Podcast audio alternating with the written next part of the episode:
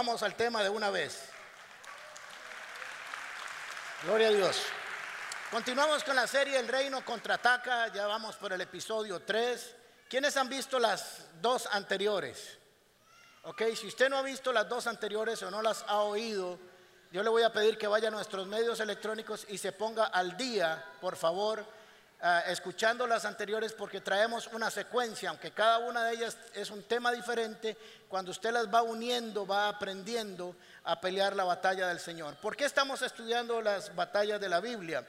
Porque si no conociéramos cómo se pelearon esas batallas, si no conociéramos cómo se lidiaron esas batallas, cuál fue la estrategia y el consejo de Dios y la actitud de las personas en esas batallas, no entenderíamos bien cómo pelear las nuestras, ¿ok? Así que es importante saber cómo lo hicieron ellos para saber cómo nosotros lo tenemos que hacer en el contexto del Nuevo Testamento. Dice Romanos 15, 4. De hecho, todo lo que se escribió en el pasado se escribió para enseñarnos. ¿Para qué? Así que tenemos que aprender. Si se escribió para enseñarnos, tenemos que aprender. A fin de que alentados por las escrituras, por eso que se quedó escrito, perseveremos en mantener nuestra esperanza. La esperanza es que Cristo está en nuestros corazones y cuando venga seremos llevados con Él y tendremos vida eterna.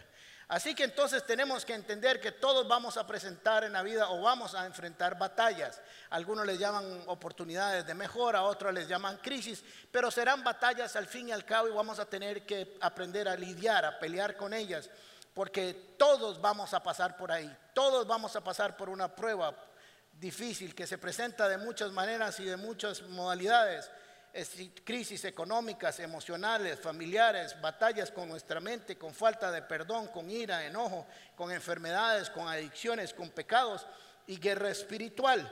Así que cada uno de nosotros, cada uno de nosotros, y entiéndame lo que le voy a decir ahora, usted y yo enfrentaremos nuestras batallas según nuestros conceptos, nuestra fe y nuestro conocimiento de las escrituras. Así lo vamos a enfrentar. Así que si hay alguien que no tiene fe pero tiene mucho dinero, cuando alguien tiene muchísimo dinero y tiene un problema, recurre al... Ah, creí que no sabían eso. Y si alguien tiene muchos amigos y es un político y tiene problemas, recurre a los a los amigos. Y si alguien es muy, muy, muy, pero muy, muy inteligente y está en una crisis y un problema, recurre a su inteligencia. Pero hoy vamos a aprender cómo alguien tuvo muchas cosas, pero no recurrió a ninguno de ellos, sino que ocurrió y recurrió a la fe y al respaldo de Jesús, bueno, del Señor de Jehová en el Antiguo Testamento. Segunda de Corintios dice así, capítulo 10. Pues aunque vivimos en el mundo, no libramos batallas como lo hace el mundo. Las armas con que luchamos no son de este mundo, sino que tienen el poder divino para derribar fortalezas. Así que usted y yo podríamos hacer uso de muchas cosas en nuestra vida para enfrentar las diferentes crisis de la vida. Hay momentos que son realmente duros y difíciles. Y depende de las de los instrumentos, de las armas que estén a su alcance, usted peleará con ellos. Usted decide si va a salir perdedor desde que arranca o si va a salir ganador desde que arranca. Porque cuando va el Señor va con nosotros, Él ha prometido que la victoria es de Él y la lucha es de Él. Así que tenemos que aprender a pensar como Dios quiere que pensemos. Hoy vamos a estudiar una batalla de un rey que se llama Josafat. Josafat es el rey de Judá. Israel se había partido en dos, doce tribus por un lado y diez por otro. Una de las diez se llamaron Israel y una de estas dos se llamaron Judá y fue donde se quedó Jerusalén. Así que de ahí él está en la genealogía de Jesús, o sea que es de la ascendencia de Jesús. Por eso Jesús se llama el león de la tribu de Judá, porque de ahí era el reino, de ahí descendía su genealogía. Y este señor reinó por 25 años. Esto es mucho para un rey de aquel tiempo porque estaban cambiando constantemente y morían relativamente jóvenes. Pero vivió 25 años, reinó 25 años, perdón, y esto es mucho. ¿Qué es lo que hizo? Revolucionó, fue un revolucionario militar, de gobierno, de espiritualidad, social, política y militarmente. Todo lo cambió, todo lo renovó, haciendo las cosas bien. Y esto no es accidental, dice eh, las escrituras en Segunda de Crónicas capítulo 17. Josafat se hizo cada vez más poderoso, construyó en Judá fortalezas y lugares de almacenamiento. Tenía muchas provisiones en las ciudades. En Jerusalén contaba con un regimiento de soldados muy valientes, cuyo registro, según sus familias patriarcales, es el siguiente, y no lo vamos a leer porque es muy largo.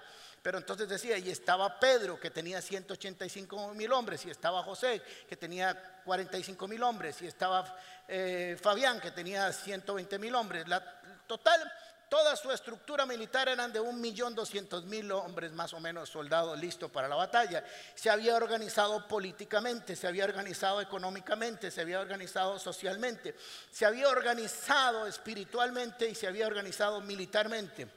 Así que toda esta prosperidad de Josafat no es accidental, las cosas no llegan por accidente.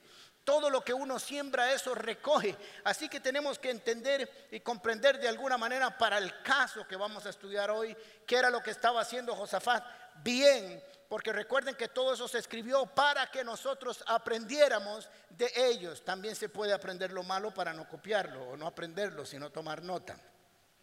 Segunda de Crónicas capítulo 17, versículo 3. El Señor estuvo con Josafat. Déjelo ahí y usted y yo preguntaríamos, ¿y por qué? Diga, ¿y por qué? No sé por qué, no me sirve, así ahí se dice.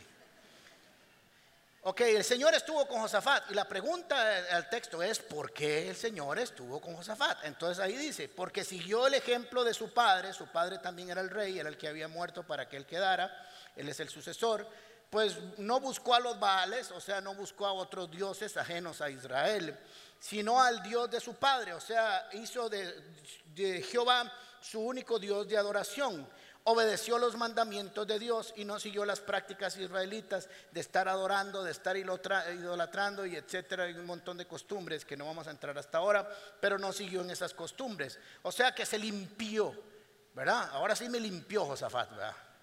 Entonces, Dice, por eso, por eso que hizo, que no siguió, siguió, siguió el ejemplo de su papá, buscó a Dios, obedeció a sus mandamientos, no siguió prácticas uh, pecaminosas. Por eso el Señor afirmó su reino en sus manos. Toda Judá le llevaba regalos a Josafat, llegó a tener muchas riquezas y recibió muchos honores. Dios honra al que le honra. No es accidental. Anduvo con orgullo en los caminos del Señor hasta que y hasta quitó de Judá los santuarios paganos a las imágenes de la diosa Cera. Es interesante porque dice, y hasta quitó, como que vieran qué gran cosa la que hizo. Sacó algo que no debía estar, porque eso no lo habían hecho los reyes anteriores. Así que él sí lo logró hacer. Así que estaba haciendo las cosas bien. Ah, y no solamente estaba haciendo las cosas bien militar o socialmente o políticamente, sino que estaba haciendo las cosas bien espiritualmente. Dice segunda de Crónicas capítulo 17, llevaron consigo el libro de la ley para instruir a los habitantes de Judá. O sea que llevaron las escrituras para entenderlo en el contexto y comenzaron a enseñarle a la gente las escrituras, la ley de Dios, para que no se les olvidara. Así que recorrieron todas las ciudades de Judá enseñando al pueblo. O sea, no solo dejaron que el pueblo fuera a buscar, sino que buscaron al pueblo para enseñarle a las escrituras lo que había hasta ahora en ese momento. Todos los reinos de las naciones vecinas de Judá sintieron miedo profundo hacia el Señor y no se atrevieron a declararle la guerra a Josafat. Así que estaba haciendo lo correcto en el contexto nuestro, estaba buscando al Señor, estaba leyendo las escrituras, estaba adorando al Señor, estaba viviendo en santidad, había ido a levántate, estaba haciendo resplandece, estaba en Sean, estaba en Casa Paz, estaba sirviendo, estaba, ¿me entienden? Estaba enseñando en su casa la palabra de Dios, era un hombre o una mujer de santidad y estaba haciendo las cosas bien. Le estaba enseñando al pueblo a que dejaran sus malos caminos, a que buscaran al Señor. Le dijo a los jueces, juzguen con justicia. Le dijo a los levitas, enseñen a adorar, enseñen a obedecer. Promovió la adoración. Y en el segundo de Crónicas, capítulo 19, le dice, y anímense porque Dios va a bendecir al que haga estas cosas. Así que entonces, ahí está haciendo las cosas bien, como muchos, tal vez en el ejemplo que les voy a poner ahora. Ahora, Josafat no era un hombre perfecto, esto es muy importante porque a veces cuando eh, leemos estos textos decimos, bueno, pero es que él era perfecto y yo no voy a ser perfecto. No, no era un hombre perfecto, era un hombre que estaba haciendo lo perfecto, que es diferente. No era perfecto, pero estaba haciendo lo correcto. Dice en Crónicas 19, segunda de Crónicas 19, pero hay cosas a tu favor, pues eh, le había regañado el profeta, porque había perdonado a unas naciones que no debía haber perdonado. No siempre hay que perdonar, y no estoy hablando en contexto de personas, siempre hay que perdonar a las personas. Pero cuando usted está trabajando con una adicción, con un pecado, usted no medio se arrepiente. Usted no medio saca a Satanás de su vida. Usted no medio deja conductas pecaminosas. Usted tiene que arrancarle la jupa. Porque tarde o temprano le ven a venir lo que le faltó, se lo van a cobrar.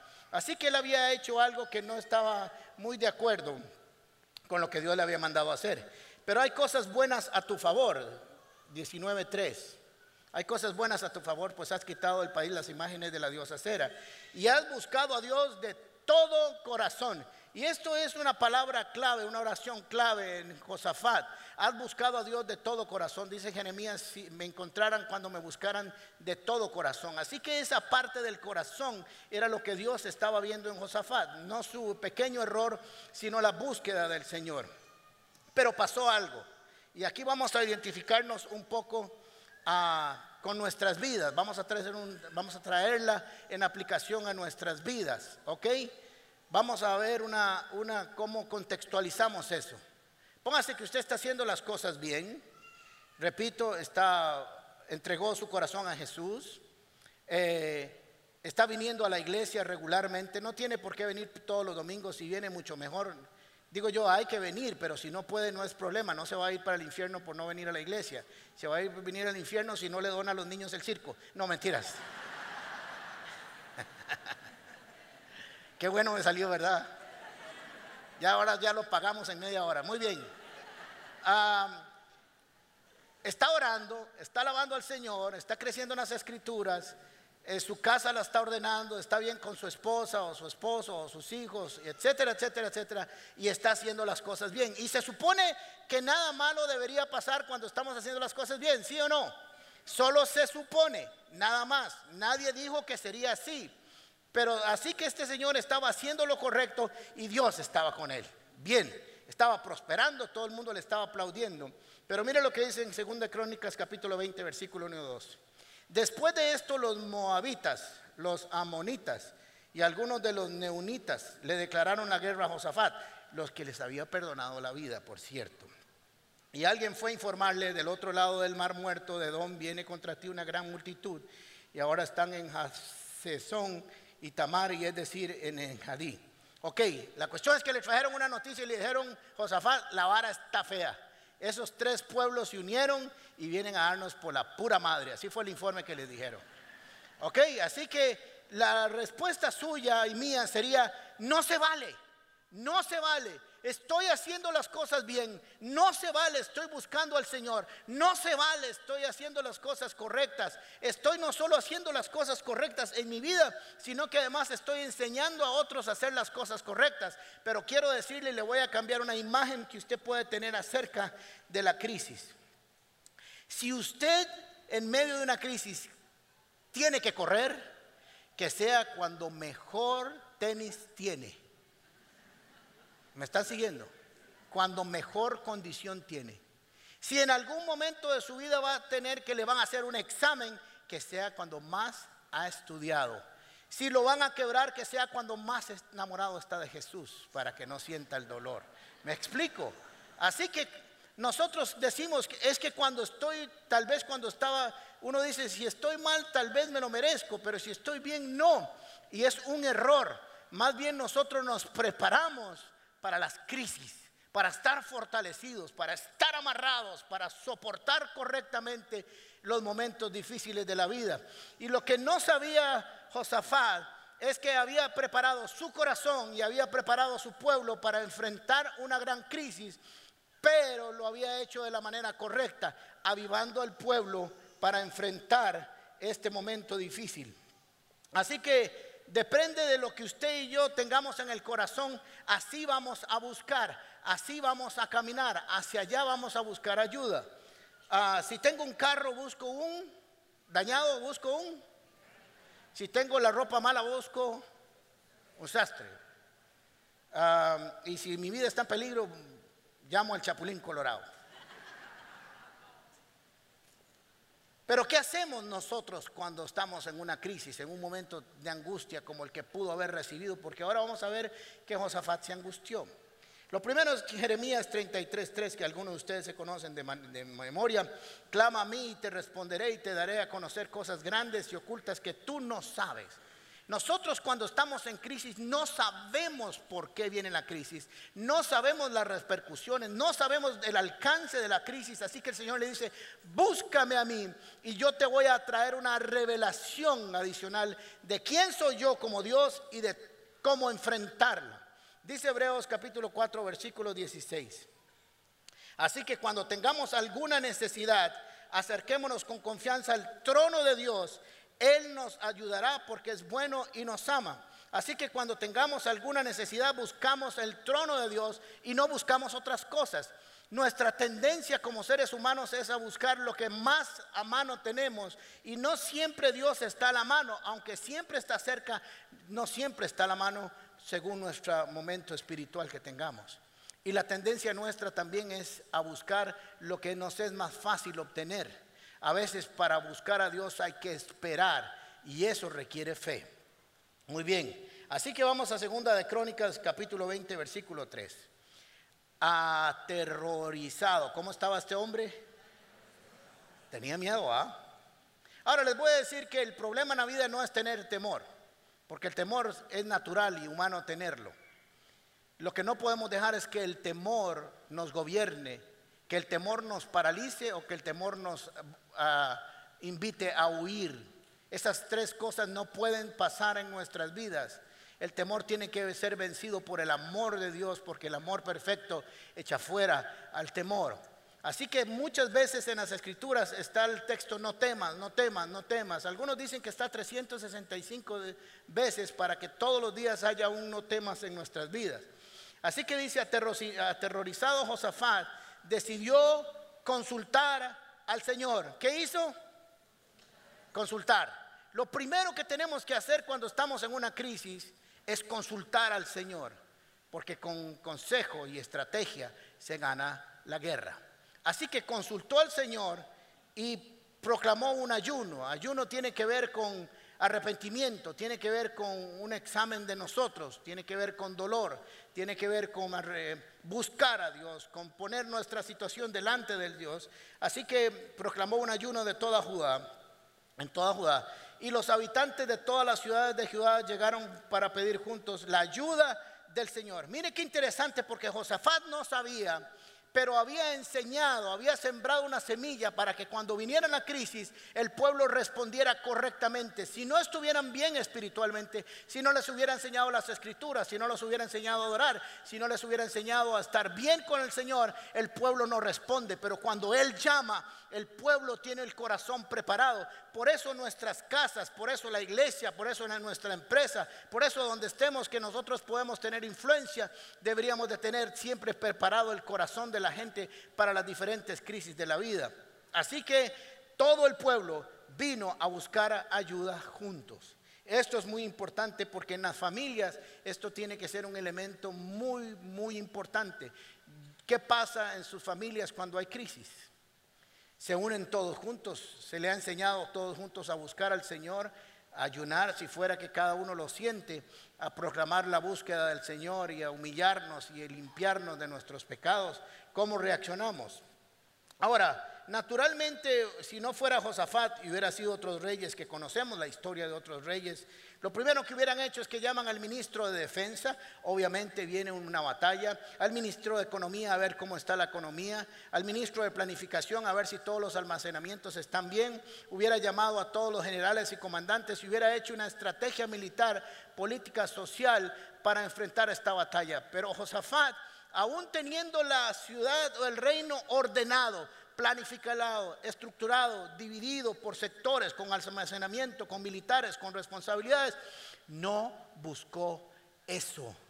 Él sabía que su éxito no estaba en el poderío militar o económico que él podía haber llegado a tener, sino en presentarse al Señor. Cuando usted y yo buscamos al Señor, cuando estamos constantemente alerta de la guerra espiritual, estas cosas no nos deberían de sorprender y sabemos rápidamente cómo responder al Señor. Algunos cuando vienen las crisis lo primero que hacen es huir de la iglesia porque culpan al Señor de esa situación. Le dicen, a mí no me debería estar pasando esto. Cuando usted se haga esta pregunta, diga, a mí no me debería pasar esto, lo que está diciendo es, a mí no, pero a aquel sí. A mí que no me pase, que le pase a todos los demás, pero a mí no. Como si mereciéramos un trato especial en la tierra.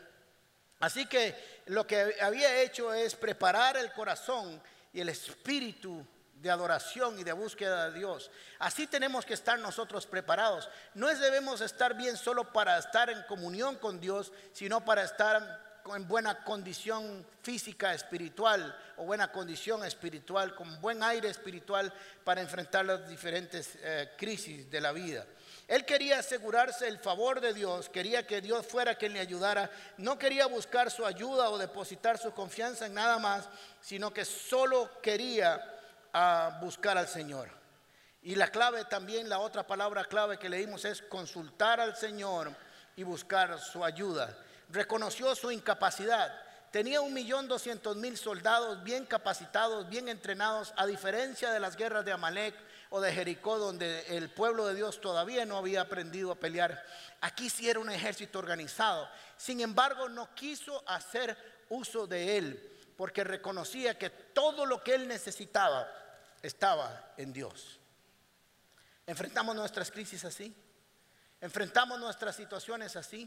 Enfrentamos las batallas así o lo primero que pensamos es si tuviera plata, cuánta plata tengo, conozco a fulano, voy a ir donde me engano, voy a hacer esto, voy a pelear lo otro. O de alguna manera, como dije anteriormente, algunos se van de la iglesia y otros se enfrían porque no saben qué hacer. Si usted no sabe qué hacer en una crisis, no vaya a ningún otro lado, vaya a su habitación, doble sus rodillas, si, quiere ponga su frente al suelo y comience a pegar los cuatro mil gritos ahí en la presencia del Señor y dígale, no tengo la menor idea qué hacer, esto está sobrepasando mis capacidades humanas, pero nunca va a sobrepasar las capacidades celestiales. Necesito consejo. Si tienes que hablarme, aquí está el Espíritu Santo en mí. Si tienes que hablarme, voy a leer las escrituras y las escrituras me van a hablar. Y si no, habrá un profeta que tú mandes a hablarme para decirme lo que debo hacer. Pero yo de aquí no me muevo hasta que me hables. Y eso fue lo que hizo Josafat. Proclamó un ejercicio espiritual, puso en oración a todo el pueblo, comenzó a declarar los pecados eh, y comenzó a ayunar. ¿Se acuerdan cuando Jonás llevó el mensaje a Nínive de que iba a ser destruido? ¿Qué hicieron? Entraron en ayuno y arrepentimiento y el Señor no les castigó. Así que había una advertencia clara de que algo malo podía venir, pero ellos sabían que buscando al Señor iban a ser más que vencedores comienza a hacer una oración extraña, porque nosotros no sabemos orar correctamente, por eso el Espíritu nos enseña a orar correctamente, como conviene. Miren algunas oraciones que usted nunca ha hecho, pero que tal vez alguien sí las ha hecho. Viene la crisis y comienza, Señor, mira esta cucaracha aquí en el suelo tendido. Pobre de mí, Señor, no valgo más que un sapo estripado en autopista. Porque creemos que humillarnos es destruirnos. ¿Ok? Entonces vengo a ti, ¿verdad qué oraciones las que hacemos a veces? Vengo a ti, no sé si me estás escuchando. Espero que me escuches. Sé que tú lo puedes hacer, pero no sé si lo quieres hacer conmigo. Sé que has ayudado a otros, pero no sé si lo vas a hacer conmigo. ¿Por qué? Señor, yo sé que no estoy bien y he estado en pecado por mucho tiempo, pero yo sé que tú oyes la voz del pecador. Y le dice el Señor, claro que lo he sabido siempre, ¿para qué me lo dice? Señor, he dejado, ahí viene otro, ahí viene otro por si acaso, he dejado de diezmar y ayúdame con dinero. El Señor le dice, no, eso no es ningún problema, el dinero no es ningún problema, el dinero es tu corazón. Señor, sé que nunca leo las escrituras, pero acuérdamelas ¿cómo se va a acordar a usted de algo que nunca ha leído? Es, rarísimo. No, se puede. Señor, no me sé ninguna canción, pero voy a cantar pasito a pasito a ver si con eso me escuchas. Son oraciones muy extrañas porque no sabemos cómo orar. En cambio, Josafat se paró así, estaba todo el pueblo frente al templo y comenzó a declarar y a proclamar cada una de las cosas que Dios había hecho con su pueblo, desde las promesas de Abraham, lo que había hecho con Isaac, con Jacob, lo que había hecho con José, estoy haciendo un resumen, lo que había hecho en el desierto, lo que había hecho con los egipcios, lo que había hecho, todo, todo. Y lo hizo en forma de pregunta porque sabía que la respuesta era correcta. No es que eres el más poderoso del universo, Sí, eres el más poderoso. No eres que para ti no hay nada imposible. Para mí no hay nada imposible. Lo has logrado todo. Abriste el mar rojo, destruiste y comenzó a declarar los hechos de Dios. No hay mejor oración que leer, que orar con las escrituras y recordarle al Señor todo lo que ha hecho y estar seguro de todo lo que puede hacer. No busque otra oración si no sabe cómo orar. Agarre los salmos y comience a recitarlos porque ahí está la verdad de Dios y no va a decir ninguna burrada. Y por cierto, yo estoy incluido en las burradas. ¿Ok? Pero hay algo interesante que él hace al cierre de toda esta oración y es que va y busca una promesa de Dios. Por eso tenemos que conocer las promesas, porque las promesas son para cumplirse. Y recuerde lo que les he enseñado, una promesa lo único que necesita es toparse a alguien que tenga fe para que la misma se cumpla. Ahí está, en el tiempo. Así que recordó cuando Salomón inauguró el templo, le hizo una dedicación y Dios respondió a esa dedicatoria. Segunda de Crónicas capítulo 17. A 13. Cuando yo cierre los cielos, este Dios hablando, para que no llueva, y le ordene a la langosta devore la tierra o envíe peste sobre mi pueblo, si mi pueblo que lleva mi nombre se humilla y ora y me busca y abandona su mala conducta, yo escucharé desde el cielo, perdonaré su pecado y restauraré su tierra. ¿Qué hizo exactamente Josafat? ¿Ok? El pueblo de él que lleva su nombre se humilló, declararon ayuno y todos pusieron su cabeza en el suelo, comenzaron a orar, cambiaron su mala conducta y la dejaron, habían puesto todas las costumbres paganas de lado. Dice, yo los escucharé y perdonaré. Así que le dijo, Señor, esto es lo que tú dijiste. Y yo sé que es verdad y tú lo puedes hacer. Y todo lo que está ahí yo lo he hecho. Algunos dicen que la Biblia no tiene recetas. Pero si quiere una receta, haga esto. Cuando se venga la vara más horripilante que usted se pueda imaginar sobre su vida, vaya a este texto. Y lo primero que es es humíllese. Ve a ver cuál es su pecado que ha estado gobernando y sáquelo y arrepiéntalo. Entre en un tiempo de adoración y búsqueda y deje que el Señor sane su tierra, porque Él lo hará. Aunque sea por interés, pero hay que hacerlo, ¿ok? Ahora, como él oró así, con esa certeza y esa convicción, es que cada uno va a orar según su convicción. Por eso tenemos que estar llenos de la palabra de Dios, llenos de experiencias, de historias con Dios para poder recordarlas también. Ahora, después de que hizo todo esto y terminó con esta oración, recordándole a Dios lo que él había prometido, hizo una extraña petición. Segunda de Crónicas, capítulo 20, versículo 12. Dios nuestro, ¿acaso no vas a dictar sentencia contra ellos? Porque lo que había hecho era como un alegato judicial delante de Dios para que Dios diera una respuesta. Le había traído todos los antecedentes, había presentado su caso y le había dicho, Señor, ¿qué vas a hacer con esto? Así que le dice, ¿qué vas a hacer? ¿No vas a dar sentencia? Como dice otro, ¿no los vas a detener? Y mire qué interesante su declaración. Nosotros no podemos oponernos a esa gran multitud que viene a atacarnos. Reconoció su incapacidad y su debilidad frente a esta batalla. No sabemos qué hacer, aunque sí sabían lo que, hacer delante de Dios. No sabían qué hacer militarmente, pero sí sabían qué hacer espiritualmente. Usted no tiene que saber lo que va a hacer materialmente, necesita saber lo que va a hacer espiritualmente, porque primero lo espiritual y después lo material. No sabemos qué hacer. En ti hemos puesto nuestra esperanza. Así que ahí estuvieron orando, adorando, cantando, y de pronto se levantó un profeta. Recuerden que Dios hablaba en el Antiguo Testamento por medio de las profetas y esto representa su palabra y su espíritu hoy en día en una aplicación práctica. Dijo Jaciel, escuchen habitantes de Judá y de Jerusalén, escuche también su majestad por si acaso, era muy protocolario este profeta. Así dice el Señor. No tengan miedo ni se acobarden cuando vean a este gran ejército porque la batalla no es de ustedes, sino es mía. ¿Se acuerdan las dos enseñanzas anteriores, episodio 1 y episodio 2? Cada vez que Dios aparece, siempre les dice lo mismo, tranquilos, no teman, ustedes me han buscado a mí, yo respondo toda oración hecha delante de mí. Ninguna oración delante del Señor quedará en el olvido, sino que Dios responderá.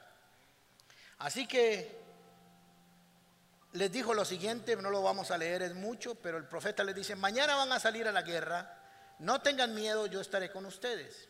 ¿Se acuerdan la ley de Deuteronomio capítulo 20 cuando leímos la ley de la guerra? Yo sé que no se acuerdan, pero yo les digo eso para que vayan a la casa otra vez a estudiar. Cuando vayas a la guerra y veas un ejército superior al tuyo, con grandes caballos y carruajes de guerra, no temas porque yo pelearé por ti. Esa era la ley de la guerra. Así que Dios está cumpliendo la ley de la guerra. Le dijo, el sacerdote pasará delante de ustedes y declarará la palabra y les, dirá que no tengan miedo. Pero ustedes no van a intervenir, solo verán cómo peleo por ustedes. En los dos anteriores episodios o enseñanzas, Israel tuvo que ir a pelear contra los amalecitas. ¿Se acuerdan? Eh, Moisés en lo alto orando y Josué peleando contra Jericó tuvieron que dar vueltas y después de que se cayeron las murallas tuvieron que intervenir ah, en una guerra y actuar físicamente. Pero interesantemente en esta guerra, que se había empezado a pelear espiritualmente desde el principio, las cosas cambian. Pero ustedes no van a intervenir, solo verán cómo peleo por ustedes. Quédense quietos en sus puestos para que vean la salvación de Dios. Después de oír la palabra del profeta, se postraron en tierra todos a adorar. Dice la palabra que los levitas, voz en cuello, se pusieron de pie a adorar. Madrugaron e hicieron lo que el Señor había hecho y pelearon. En resumen, Josafat aplicó Proverbios capítulo 20, 18, versículo 18. Los planes se afirman con buen consejo. ¿Cuál consejo? El de Dios. La guerra se hace con una buena estrategia. ¿Con qué? Con la estrategia de Dios. Estás cansado, estás agotado, has peleado de muchas maneras y el Señor te dice, ¿para qué sigues peleando con tu propia estrategia, con tus propios consejos? Me gusta lo que dice la versión de 1960, los pensamientos con el consejo se ordenan. Cuando estamos en crisis, no sé si a usted le ha pasado, cuando estamos en medio de una situación difícil, pensamos todo el día, todo el día pensamos y pensamos mil soluciones, mil cosas, mil, mil resultados y, es y nos despertamos y ansiosos y pensamos y pensamos y el Señor se dice, los pensamientos con el consejo se ordenan. ¿Con qué? Con el consejo del Señor. Así que miren qué interesante, porque esta guerra se peleó así, se ganó así, quietos, sin moverse Así que salieron de madrugada, se alistaron como se iban para la guerra, pusieron orden y Josafat dijo, vamos a ir a la guerra según el mandato de Dios. Pero los primeros que van a ir son los sacerdotes. Ellos van a llevar el canto, la adoración y la palabra y la proclamación adelante y el ejército físico irá después. Si vas a ir a la batalla, ponga siempre la adoración, la oración, la proclamación delante de toda circunstancia. Así que llegaron a una montaña y cuando se quedaron así, se quedaron quietos, no hicieron absolutamente nada y comenzaron los enemigos a matarse entre ellos. E Israel o Judá no tuvo que sacar una sola espada porque el Señor le dijo, quédese quieto y vea que yo soy Jehová y he puesto la batalla en tus manos. Así que si estás en crisis, voy a repasar estos consejos. Si vas a estar en crisis, acuérdate de esos consejos. Cuando alguien está en crisis, acércale, acuérdale estos consejos. Número uno, cuando venga el enemigo, no temas, dice la ley de Deuteronomio capítulo 20. Busca consejo en el Señor, no busca consejo en otro lado, aunque podemos pedir consejos en otro lado. Si tenemos un problema financiero, pues buscamos a alguien que sepa de finanzas. Si estamos en, problemas familiares, buscamos. Pero el primer consejo tiene que venir de Dios. Proclamar ayuno y oración, que no necesariamente tiene que ser ayuno, sino era la actitud que se tenía, una humillación, un arrepentimiento, un deseo de que todo lo malo se quite de nosotros. Le buscaron en oración con una declaración de la palabra y recordamiento de lo que Dios había hecho y sus promesas. Esperaron que Dios hablara cuando el profeta se levantó y les dijo, y obedecer, aunque la estrategia parezca extraña. Obedecer. ¿Cómo que voy a enfrentar al enemigo y si sale corriendo y me cierra manazos? Mejor tengamos la espada afuera y mejor alíñese y mejor, ¿verdad? Pues siempre estamos tratando de ayudarle a Dios. El Señor le dijo, quietos, solo vean como yo los voy a rescatar. Dice las escrituras que se mataron entre ellos, se confundieron, porque sus pensamientos, los pensamientos del enemigo siempre están confundidos, en crisis, los nuestros están ordenados. Se pararon de frente y vieron cómo todos entre ellos se acabaron.